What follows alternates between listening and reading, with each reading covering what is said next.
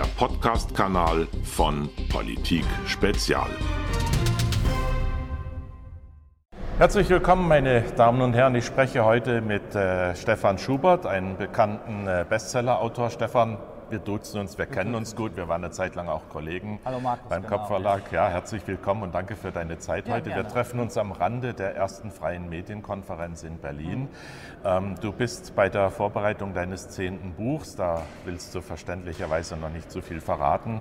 Neun Bücher also bisher, vier davon waren Spiegel-Bestseller, einer davon zusammen mit Udo Ulfkotte über Grenzenlos kriminell. Das jüngste Buch, das kam so vor fünf, sechs Monaten raus über Anis Amri. Du hast da aufgedeckt, dass er kein Einzeltäter war, dass die Bundesregierung im Grunde einiges wusste, dass man die Tat auch hätte verhindern können. Was waren denn die Reaktionen? Was passierte, nachdem du das Buch veröffentlicht Also ich hast? bin an das Thema auch eher zufällig gekommen. Ich hatte mich mit einem hohen äh, Polizeibeamten in Düsseldorf getroffen, der auch im Ministerium arbeitet, haben eigentlich über eine andere Sache, für ein anderes Buch gesprochen und da sagte mir er halt, äh, was ich überhaupt wüsste von Anis Amri. Und es stellte sich heraus, dass er auch in der Gruppe war, die Andres direkt überwacht hatte, die sich die Finger wund geschrieben haben, die vor ihm gewarnt haben, die sogar einen Haftbefehl gegen ihn geschrieben haben, äh, 14-seitigen Haftbefehl über seine sämtliche Straftaten, äh, 14 Aliasnamen, Asylmissbrauch, Drogenhandel. Äh, Das war alles bekannt, seine Kontakte zum Islamischen Staat nach Libyen, äh, in der Abu Wallah-Gruppe. All das war bekannt bei Al-Qudsi, die haben geschrieben, aber sie wurden von oben ausgebremst. Und daraus hin, äh, habe ich dann halt mehr Informationen auch bekommen und auch Dokumente, äh, wo dann halt ganz ersichtlich wurde, dass äh, Anis Amri vorsätzlich nicht festgenommen worden ist, äh, sondern dass die Sicherheitsbehörden, die Geheimdienste, also Amri war kein Polizeifall, sondern ein Geheimdienstfall, äh, Amri benutzt haben als Lockvogel, der komplett überwacht war. Also von, äh, die haben seine Handydaten gespiegelt, seine SIM-Karte, Bewegungsprotokolle bestellt. Äh, die hatten schon äh, Informationen vom tunesischen Geheimdienst, vom marokkanischen Geheimdienst über ihn. Und all das wurde halt äh, laufen gelassen, um diese Netzwerke zu sehen. Amri hat auch eine verschlüsselte Chatkommunikation direkt zum Islamischen Staat nach Libyen gehabt. Der war damals ganz stark in Libyen, in der Region äh, Syrte. Auch der wurde abgefangen und übersetzt, äh, in der Endphase sogar äh, zum Teil äh, zeitgleich mit mehreren Dolmetschern. Äh, und all das äh, wurde halt dann hinterher auch vertuscht. Es wurde ja als der große Überraschungsterroranschlag dargestellt von Anis Amri, der als Krimineller, als Einzeltäter beschrieben worden ist. Dabei ist es halt ganz klar, dass er halt im, im Namen des Islamischen Staates dann diesen Anschlag über Monate vorbereitet hat. Wenn du sagst, die Behörden wurden von oben ausgebremst, wer ist denn das von oben? Wo kam der Druck her? Also man sieht das auch in den Unterlagen, auch die ich habe und auch äh, was die Leute sagen, äh, die Polizeibeamten und die Staatsschutzbeamten, die dran waren. Äh, Bundesamt für Verfassungsschutz und man muss an dieser Stelle auch den Herrn Maaßen nennen, den ich auch in dem Buch äh, mehrfach äh, zitiert habe, der immer wieder äh, sein Name fällt in diesem Umfeld. Es sind hier auch Gespräche äh, bekannt geworden, wo sich Herr Maaßen mit den äh, Innenministern in Berlin zusammengesetzt hat, also die obersten Spitzen und die gesagt hatten, äh, man sollte jetzt diesen Fall in der Öffentlichkeit nicht weitertragen. Es gibt von Maaßens Behörden Briefe an, an Zeitungen, an große Verlagshäuser, wo die abgehalten worden sind über einen V-Mann direkt an Amri in dieser IS-Moschee in Berlin, in, äh, in Moabit zu besprechen, die Füsseli-Moschee 33. Und das Erschreckende ist, dass die großen Mainstream-Medien, die ja immer die Qualität so hoch halten, äh, sofort eingeknickt sind, darüber nicht berichtet haben. Das war damals im Frühjahr 2007, äh, 17, unmittelbar nach dem Anschlag. Da war das eigentlich also schon klar, dass das ein Geheimdienstfall ist.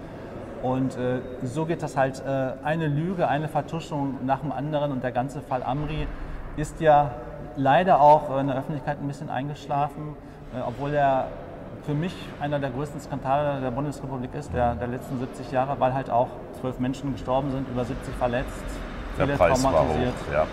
Bist du denn als Autor auch als Autor unter Druck gesetzt worden wegen dieses Buches? Also direkt als das Buch rausgekommen ist, habe ich dann mal einen äh, wohlmeinenden Hinweis bekommen, ob ich denn äh, jetzt einen Journalistenausweis auch habe, weil es wäre angeblich eine Hausdurchsuchung im Gespräch bei mir, um an die Unterlagen zu kommen. Äh, hatte ich da nur nicht für nötig gehalten, mich jetzt äh, speziell jetzt in einem äh, Journalistenverein zusammenschließen, habe ich dann im Expressverfahren gemacht, weil man dann doch als Journalist äh, mehr äh, Quellenschutz hat, obwohl das bei mir eigentlich unschlüssig sein müsste. Ich habe jetzt neun Bücher veröffentlicht, hunderte Artikel auf verschiedenen Portalen. Also, aber um dann diesen formalen Schritt zu machen, habe ich das dann auch nochmal gemacht. Du bist auch sehr aktiv, nicht nur als Autor, sondern auch als Blogger. Du postest sehr viel auf Facebook. Das ist, glaube ich, dein wichtigster sozialer Kanal. Da hast du auch viele Reaktionen äh, diskutierst sehr aktuell mit und berichtest. Äh, was erlebst du denn da als, als Blogger, wie es um die Meinungsfreiheit in Deutschland steht? Also Zensur vom Plattformbetreiber, Druck von außen, solche Dinge? Also schlecht. Ne? Also man merkt, dass, dass äh, Facebook gerade halt auch Leute, die als, als rechts gelten, wie auch immer, äh, extrem behindert werden. Ich habe vorher, wenn ich mal einen guten Artikel geschrieben habe, der wurde nur auf meiner Seite über 1000 Mal geteilt. Ne? Also wenn ich heute Artikel äh, poste, die 100 Mal geteilt werden, ist schon viel. Äh, es haben ganz viele von meinen Followern, die mich immer wieder anschreiben, die sagen, sie drücken auf Teilen bei meinen Artikeln und äh, Facebook schickt ihnen eine Fehlermeldung. Teilen des Artikels ist nicht möglich. Es gibt diesen Shadowban, dass die gar nicht ja. mehr erscheinen. Und man sieht ja in Amerika, dass Facebook schon mit der nächsten Zensurfoltermethode droht, den, den Link-Ban. Das heißt, es werden dann ganze Portale äh, als, als unerwünscht erklärt, wo niemand dann mehr die auf Facebook äh, posten kann. Ich glaube, das ist dann die nächste Säuberungswelle, die vielleicht noch vor den Wahlen jetzt auch kommt. Man weiß es ja nicht wann.